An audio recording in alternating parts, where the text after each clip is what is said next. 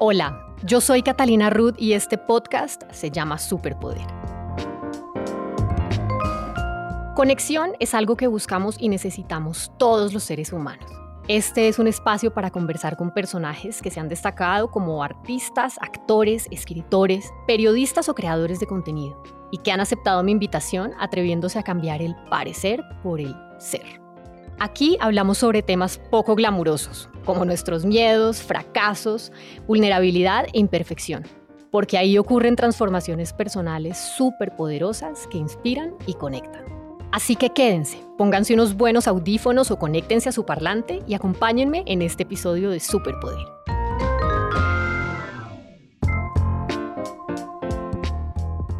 Bienvenidos al segundo episodio de Superpoder. Esta es la continuación de la primera conversación de este podcast y mi invitada, como ya lo sabrán, es Mabel Moreno. Muchos la conocen porque es una talentosísima y guapísima actriz de televisión, cine y teatro. Pero acá les cuento, por si no estaban enterados, que Mabel también es escritora. Ella además canta y encanta. Tiene un sentido del humor muy agudo y algo ácido, cosa que tenemos en común. Le encanta el azul turquesa o aguamarina y además lo llama azul Mabel. Y le fascina el pollo asado. Ese gusto también lo tenemos en común, pero es difícil a veces compartir el pollo porque nos gustan exactamente las mismas presas. Afortunadamente, eso nunca nos ha pasado con los chicos. Bueno, ya sin más carreta, aquí se las dejo. Acá estoy con Mabel Moreno, no solamente es mi amiga, sino que hemos sido parceras, hemos hecho proyectos juntas, hemos sido familia, hemos viajado, mejor dicho, lo que hay es historia, afortunadamente, y creo que la mejor manera de introducir esta conversación es, es como justamente la naturaleza de nuestra relación, ¿no?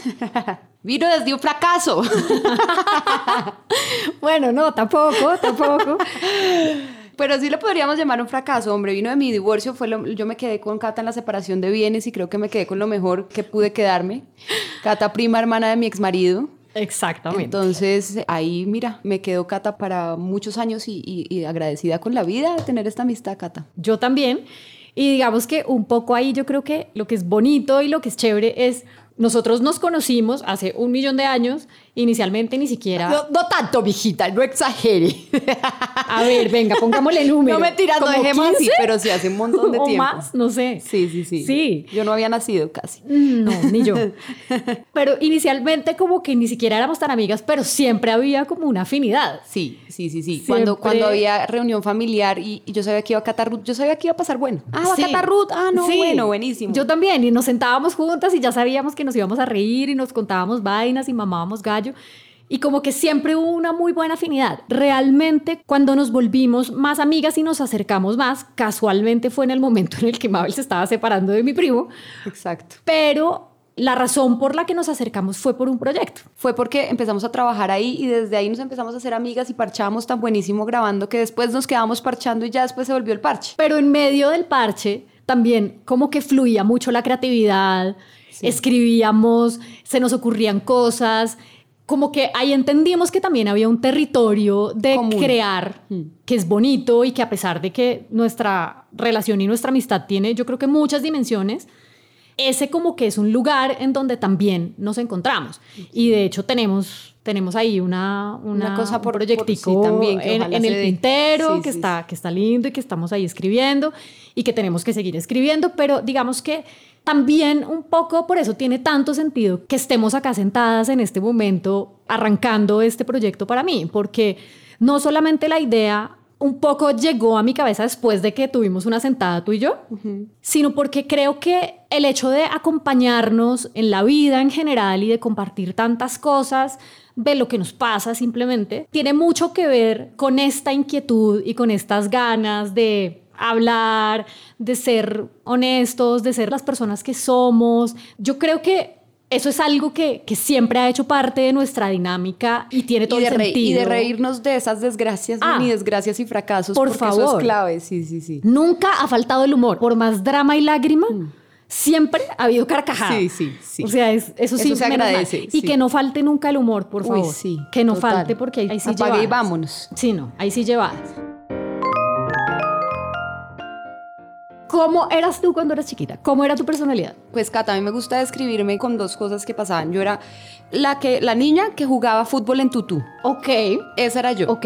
Yo amaba a las princesas, pero no había nada que más me gustara que estar con los niños trepando árboles. Claro, con hermanos mayores, claramente. Mis hermanos nunca jugaron conmigo. Porque me llevaban demasiado, entonces ya les daba pereza jugar conmigo, pero ya era muy chiquita para jugar con ellos. Pero los amiguitos del barrio, porque pues en mi época había barrio, ¿En Bogotá? En Bogotá, en el Polo Club donde yo crecí. Ok. En la plazoleta teníamos un grupo de amigos y a mí me encantaba ver las princesas, me encantaba jugar G.I. Joe's y jugar fútbol, pero también jugaba a la cantante, pero también hacía la emisora, pero también Mm. eh, a veces jugaba a las Barbies, a las muñecas y creo que nunca cargué un bebé, eso me lo dijo mi papá hace poco y yo creo que es verdad. No me gustaba tanto jugar a las muñequitas ni a la cocina, desde chiquita nunca jugué a la cocina. Mijita, o sea, las todavía se le ollitas- quedó esa maña. no, todavía se me quedó. Por ahí me han llamado que para un reality que- de cocina y yo dije, el día que hagan un reality de comer, ahí invítenme. a ese voy yo.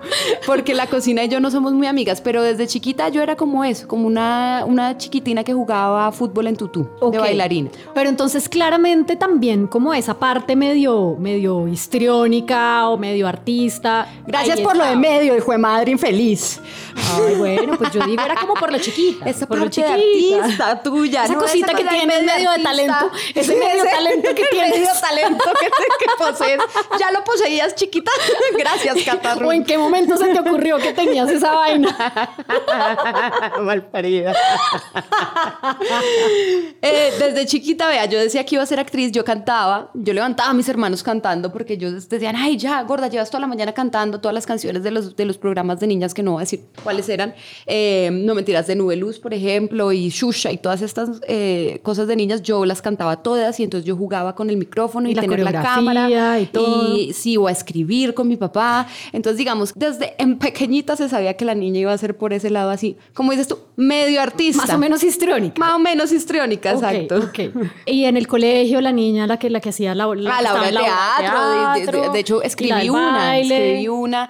¿En el Es- colegio? En el colegio, en primaria. ¿Y te acuerdas? Me acuerdo. No, me- no me acuerdo bien de qué iba, pero era una comedia porque siempre me gustó mucho la comedia y la escribimos, la montamos con el profesor de teatro. Desde chiquita sa- sabía porque a mí me encantaba todo eso. De hecho, yo tenía con mi papá un acuerdo que era: tú puedes perder matemáticas, física y trigonometría, pero no me pierdes nunca historia, ni literatura, ni las. em, Como ni humanidades. las humanidades. Entonces, ahí es- hicimos ese trato y realmente eran las que me gustaban, entonces no las perdía. Ok, pero entonces tus papás estaban de acuerdo Súper con de acuerdo. cuento. Gracias a Dios O sea, me tocaron. No hubo conflicto. Cero, o sea, mis papás fue como, "Ala, eh, ah, sí, es que ella va a ser actriz, eso se sabía. De hecho, yo le digo a mi papá para bien y para mal que él es culpable porque me llevó a cine toda la vida desde chiquitica, a ver cine arte, a ver Hollywood, a ver todo, era como una cosa que hacíamos juntos mucho. Entonces, cuando dije no fue sorpresa, por ahí saltó una tía mía ¿Y qué decía que, era- tía? que- que decía, estudia algo para que vivas de lo que vas a hacer, por miedo, ¿no? Y eso también es- al final es, es una muestra de cariño de alguna forma. Claro, hay una intención Hay una bonita intención detrás bonita de detrás eso de porque es eso. como no queremos que esta niña Me vaya a morir de hambre. Exacto. Entonces, con ese medio talento que tiene.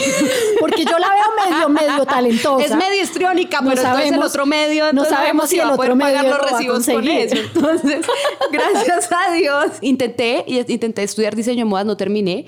Me gustaba, lloraba todas las clases cuando me tocaba coser frente a una máquina porque es que si, si hay algo que no soy y ahí sí que no hay nada de talento es para las manualidades. Entonces yo pasaba esas materias porque intervenía las telas o porque me la jugaba siempre por algo más creativo un poco y me gustaba mucho el diseño, pero digamos que no era lo que me hacía feliz. Entonces terminé, hice algunos semestres hasta que me salió una novela. Hice casting y me salió una novela. Y desde ahí en adelante pues ya me dediqué a actuar. ¿Y tú hacías casting, habías hecho casting en una casa de casting y te llamaban por ahí o porque tenías alguna formación? Mira, ahí yo es donde ¿En yo digo, no, ahí todavía no me había formado, pero siempre sabía que me gustaba mucho, digamos que era algo muy innato. Después lo estudié porque le tengo mucho respeto al oficio, pero en ese momento, y yo digo que hay un componente de suerte, otro de, de haber tomado la oportunidad y otro de persistir y otro pues para mantenerse, no puede ser solo suerte, pero sí hubo suerte, estaba yo caminando en el, en el andino y se me acercó un señor y me dijo, mira, tú deberías ser modelo. ¿No eres? Y yo no, yo no soy modelo. Debería ser, ve con tu papá porque yo tendría 16. Ya y no, de ahí para adelante te mi papá fue a todo, o sea, todavía lo preguntan los cámaras y los de Ay, sonido, no, preguntan por él porque él me máximo. acompañó hasta que yo tuve 18 años y dijo, ya está grandecita, ya, ya se puede defender. Pero él me acompañó a todas las cosas que pudo. Entonces, él va conmigo allá y dice como ve que es algo honesto, que es algo que está bien y empiezo a modelar. Yo empecé modelando, fantástico porque a los 16 tener mi primer cheque llegó a los 16 y hasta ahí le pedí plata yo a mis papás. Nunca jamás en mi vida Increíble. volví a pedir un peso para nada, empecé a trabajar yo. Muy Sí, chiquita. muy chiquita y, y organizada. Fíjate que yo era como organizada desde Tú chiquita. siempre has sido organizada. Yo siempre fui muy organizadita y como sabiendo hacia dónde quería ir, una cosa muy instintiva. Y sabía que iba a ser como mi camino para llegar a, pues, al medio. Entonces, una vez ya llego al medio, ya es más fácil y, y ya empiezo. Yo siempre decía en las entrevistas, en todo, no, es que yo quiero actuar. Y de ahí llega como el casting para Caracol, me llaman para hacer un casting para La Jaula, que era una novela de, de chiquillos. Como muy colegio, ¿no? chiquilla, exacto. Y ahí hago mi primer personaje. Pero ven, pregunta. En todo ese recorrido, tú ya tenías súper claro, yo quiero actuar, o sea, Sí. yo quiero estar en tele o yo quiero hacer pelis, Sí. o, o sea, ya tú tenías esa visión, claro. Sí, de- desde muy chiquita yo siempre decía, yo voy a actuar, yo voy a ser actriz, desde muy chiquita. Cuando ya me enfrento a hacerlo, digo, wow, esto no es que parece y vaya y diga, no. Pero claro, a mí me encantaba eso de, de sentir que iba a, manejar las emociones y llorar y no sé qué, y hacer todas las cosas que tenía que hacer. Ya cuando vi que no era tan glamuroso, igual me sigue gustando, lo llevo 20 años haciéndolo, pero no es nada glamuroso, hay que ser muy guerrero para hacer lo que yo hago. total. Porque la tele implica bastante eh, sacrificio desde tu tiempo hasta mientras esperas donde estás. No es lo más cómodo por las mismas locaciones. A veces estamos en la selva, a veces estamos... Y pues digamos que no va a ser lo más cómodo, pero siempre me gustó mucho mi oficio y terminé pues estando muy contenta, aunque sí peleé con él y de eso te lo puedo contar. También tuve mi, mi peleita con el oficio en algún momento de mi vida, pero cuando yo ya, ya empiezo a encaminarme, ya yo ya sabía que ya no diseño ni qué, hijo de madres, ya esto, es- ya esto es lo mío. Por aquí es la vuelta. Sí, sí. Y ahí arrancó la jaula y digamos que a partir de ahí, pues has seguido y continuado enganchando. Sí, Dios mío, gracias, nunca me ha faltado trabajo. Paré cuatro años de hacer televisión porque, bueno, uno me dio una depresión muy fuerte.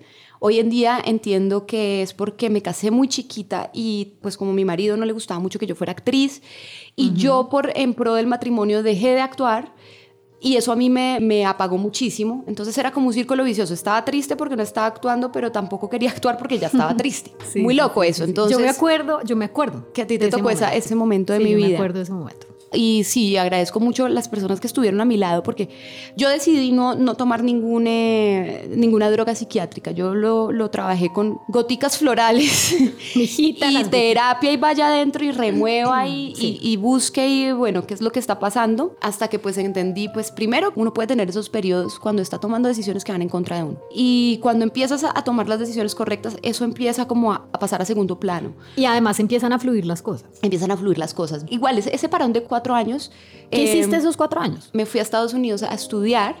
Estuve dos años trabajando con un grupo de teatro de improvisación teatral que se llama La Gata Me Impro, donde aprendí. Aquí muchísimo. estamos más o menos como año 2012, 13, una cosa así. Por ahí 12, 11, 10. 10, ¿cierto? 10, 10, Por yo ahí. creo, Cata. Era como 2010. Empiezo yo a trabajar con ese grupo donde trabajé varios años. Aprendí muchísimo, geniales ellos, realmente fueron maestros míos. También trabajé con La Maldita Vanidad, un poco, que es otro grupo de teatro que también me encantó. Entonces empecé a hacer como teatro y a trabajar como el oficio desde otro lugar. Escribí mucho, dirigí obras que escribí. Me y lo disfruté muchísimo, me, Me me- me dediqué a En Casa. Ensamble. En Casa Ensamble y en La Maldita Vanidad. Sí, me acuerdo. Sí, porque tú fuiste a varias, ahí no Sí. éramos tan amigas, pero, Pero pero, igual, estabas apoyando. yo eh, eh, Yo apoyaba el- las causas El medio de tal, los el más ¿qué? o menos talentosos. De los más o menos talentosos, entonces gracias por eso. No, mira, pues también Yo me gocé mucho, mira que eso fue un dar, en, eh, ir más allá, ir, ir muy profundo en el oficio y me dio una gran visión de lo que yo quería hacer como actriz. Y ese parón se lo agradezco a la vida porque lo hice por los motivos incorrectos, digamos así, pero fue algo que, que me ayudó a entender y hoy en día lo agradezco Y te condujo me condujo a a entender, muy me condujo a entender qué tipo de actriz quería ser yo, porque acá tienes la posibilidad de ser una actriz y eso no lo critico. Muy bien la que le ha sacado plata a eso y lo ha hecho y lleva en carreras largas también a punta de eso.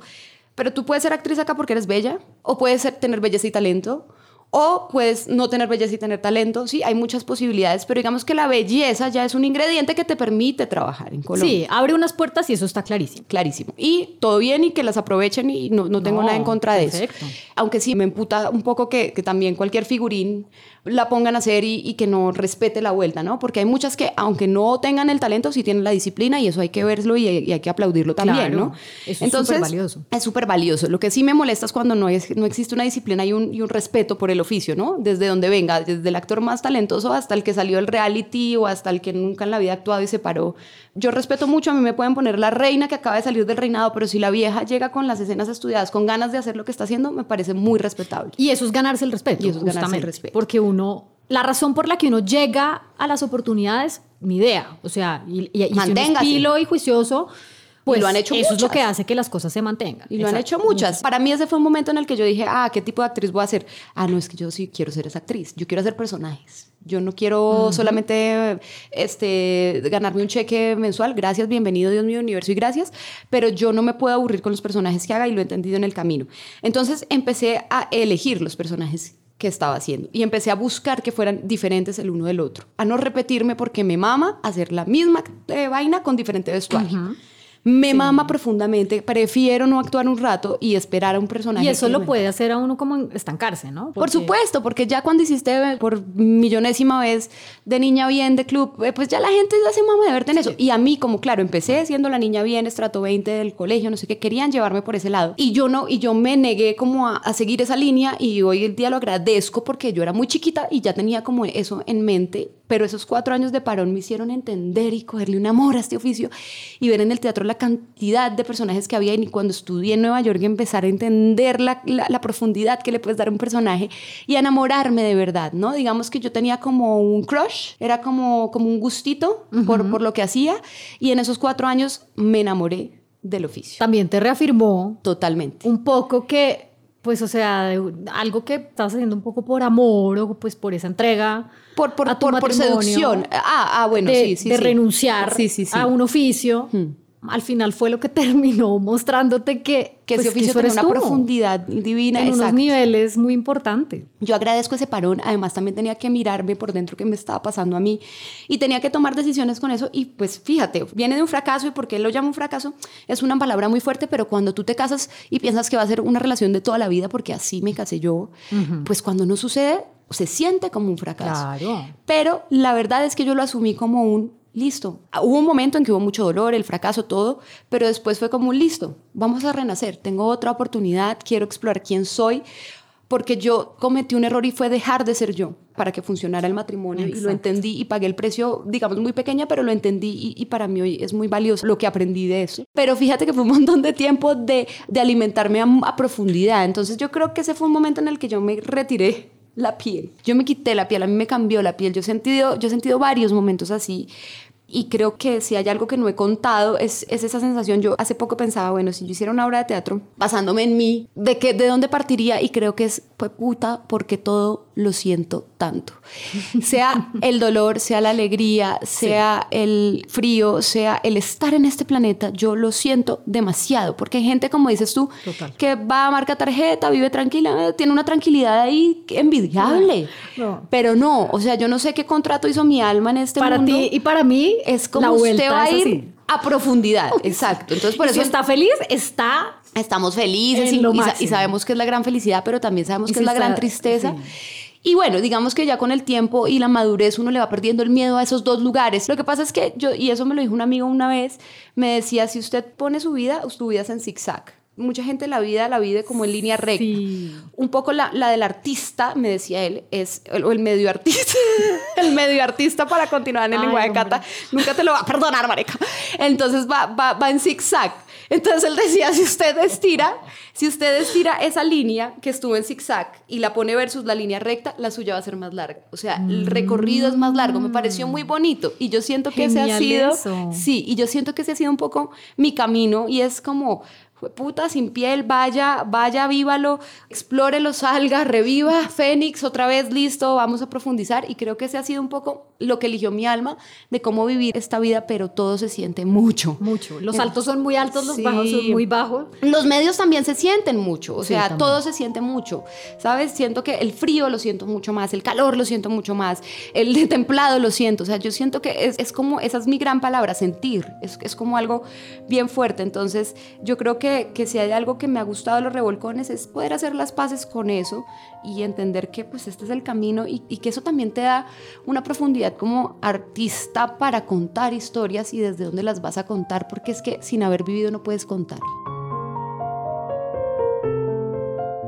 Bueno, hay un tema que yo quiero que, que toquemos porque lo amo y es los abuelos. Me muero por el tema de los abuelos porque sé perfectamente lo importante que han sido esos personajes para ti. Hmm. Y además, sobre todo, por tu conexión con tu abuela y ese brujillita que tienes tú, porque es que Mabel es bruja. O sea, sí. No, no, no, pero de verdad. o sea, es, una intuicióncilla y una visión que a veces, a veces, a veces se me olvida, pero no Mentira, o sea, es impresionante. Tú a mí me dices cosas y después es como, esta vieja me dijo. Pero sí, sí, sí, es muy de mi abuela. Eso me lo dijo, pues, una bioenergética muy linda, la que fui. Apenas entré, me dijo, ah, tú eres bruja. Hombre, yo no hago brujerías todavía. estoy en ese todavía no, he, todavía no he explorado eso, pero sí tengo muchísima intuición y a eso me gusta llamarle bruja. Y me dijo, eso es por el lado de tu abuela. Mi abuela toda la vida Habló de reencarnación, habló de intuición, ella leía los sueños y cosa que decía mi abuela era cosa que pasaba. No, es que tú cada vez que me hablabas de las cosas que decía tu abuela, de verdad que es como, qué fuerte. Muy poderosa y muy sabia esa mujer. Muy sabia, divina. Y cuando los mencionas a los dos, tengo que decir que fue como la muestra de amor de pareja más grande que yo alguna vez pude tener y la viví muy de cerca, hombre, y me gusta mucho porque no, o sea, no era perfecto y yo veía cuando la tenían que luchar y todo, pero siempre desde el amorcito y desde el que se querían. ¿Hubo una época de la vida en que tú viviste con tus abuelos? Sí, sí, claro, cuando yo, toda la vida, ellos sí entraban y salían, pero yo cuando nací, a los tres meses me enfermé de neumonía por un lugar muy frío en el que vivían mi papá y mi mamá y le dijo el médico que era buenísimo si ellos tenían familia en Barranquilla, pues mandarme una temporada y me mandaron a donde mis abuelos, que creo que fue una época muy feliz de mi vida y estuve cuatro años. Mi mamá iba a los fines de semana, pero yo estaba con mis abuelos, ellos eran mis papás. Wow, yo no tenía ni idea de esto.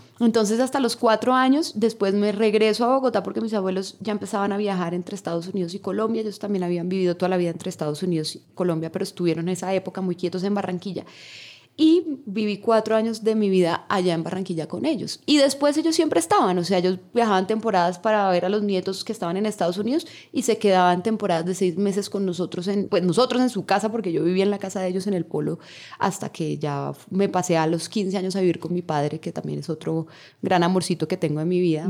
Es, y ha sido espectacular en mi vida él también.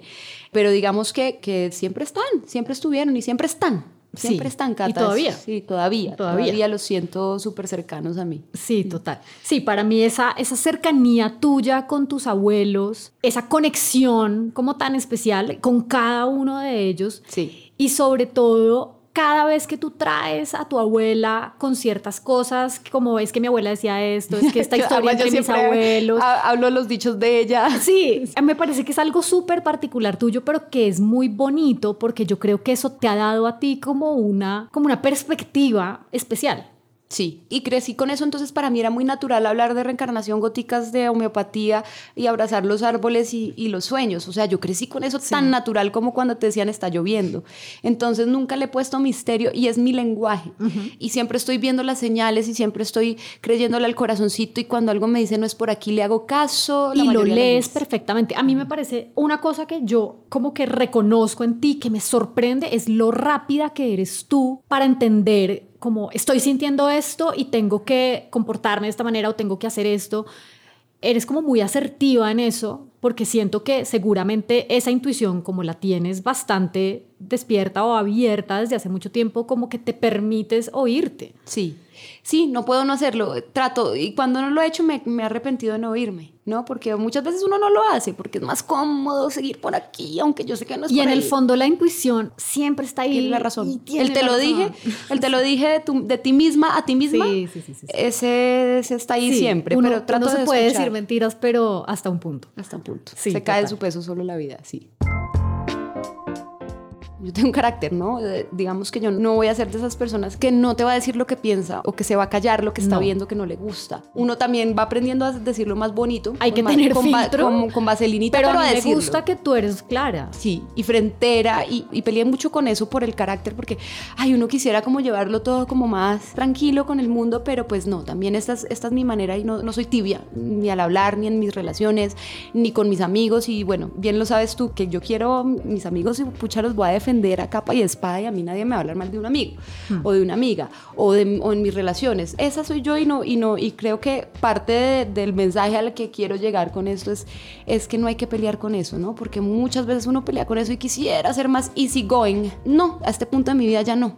No, me gusta es como parte soy. de lo que eres y es lo que te hace también como auténtica y lo que hace que seas la amiga que eres, la hija que eres, la hermana que eres, Así es. la novia que eres, la, lo que sea, todos tus roles. como aceptarse, ¿no? Como aceptarse, eso es como una invitación así bonita que miren, les va a pasar, inevitablemente llega un momento de la vida en el que te aceptas. Gracias a Dios ese momento llega. Yo peleé mucho conmigo, yo peleé muchísimos años de mi vida conmigo y creo que de los mejores momentos de lo que puedo hablar ahorita es el después de todas esas peleas y esos mini fracasos conmigo misma en mi diálogo interno, en mi relación conmigo, puedo decir que hoy seguramente pelearé de vuelta y, y eso es algo que, que pasará siempre, pero puedo decir que hoy más que nunca me siento muy cómoda con lo que soy y, y acepto lo que soy.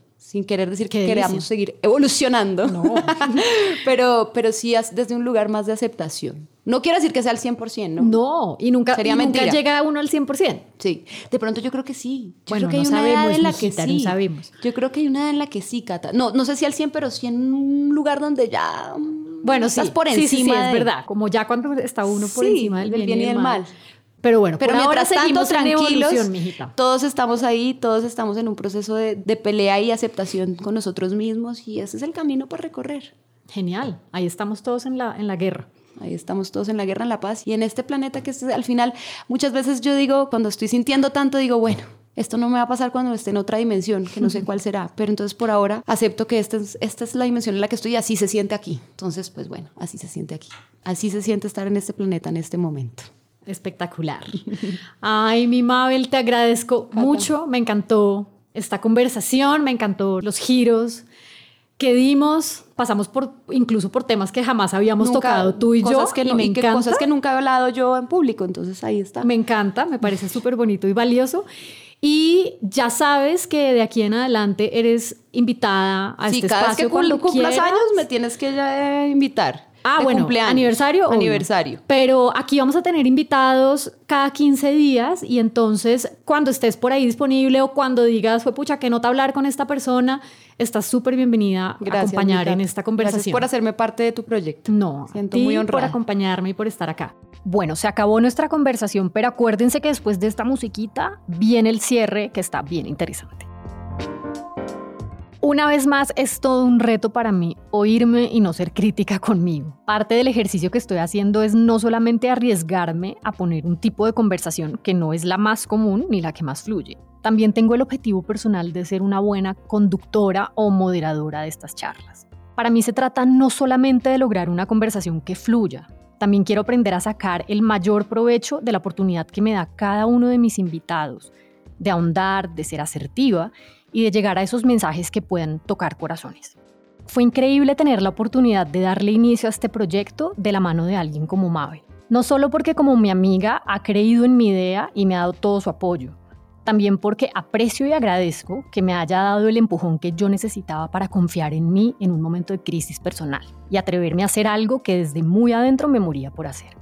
A Mabel le conté sobre mis charlas con el psiquiatra. Le lloré incontables veces en persona y en el teléfono. Me escuchó, me alentó con palabras de amiga comprensiva y también me sacudió con palabras de amiga seriamente preocupada. Me acuerdo que después de grabar este episodio me quedé un buen tiempo pensando en toda la conversación, porque a pesar de haber tenido infinitas charlas de todo tipo antes del podcast, esta vez llegamos a un lugar en el que vi a Mabel como nunca la había visto antes. Tengo que decir que siempre he admirado la conciencia que tiene sobre ella misma, sobre su crecimiento personal y espiritual, la intención de hacer un trabajo real para sanar, para conectarse y para vivir en paz con ella misma.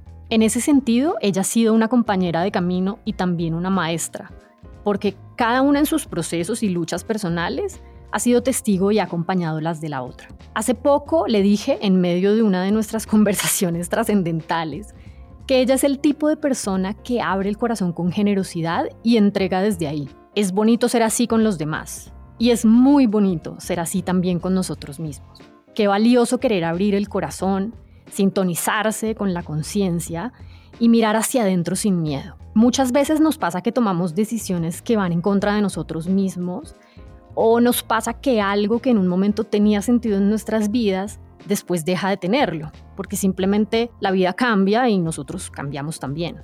Qué importante reconocer nuestra voz interior y creerle. Qué importante ser fieles a nosotros mismos, aunque nos cueste todo lo que tenemos. Cuando Mabel se separó, se fue a vivir a un apartamento que le prestó un amigo por un tiempo, mientras ella se ubicaba en su nueva vida y en su nuevo universo. Yo sé que ella estaba triste y yo sé que ella estaba muerta del miedo, pero también se veía en paz, porque ella ya sabía lo que tenía que hacer para volverse a parar. No hay nada más poderoso que mirarse y reconocerse amorosamente en medio de un momento de profundo dolor, sin juicio, sin culpas y sin máscaras entender que lo único que necesitamos ahí es a nosotros mismos, ser nosotros mismos. Mabel María, gracias. Y gracias también a ustedes por escucharme. Esperen dentro de dos semanas otro episodio de Superpoder. Los invito a seguirme y activar las notificaciones para que no se pierdan ninguna de estas buenas conversaciones. Síganme también en Instagram, arroba superpoder.podcast. Hasta la próxima. Superpoder es un podcast producido por Acorde Medio. Colaboración de Rafael Zulbarán, Lorena Vega, Ernie Quintero y Giancarlo Vega. Edición y montaje, Dayano Osorio. Y música original por Juan Andrés Ospina.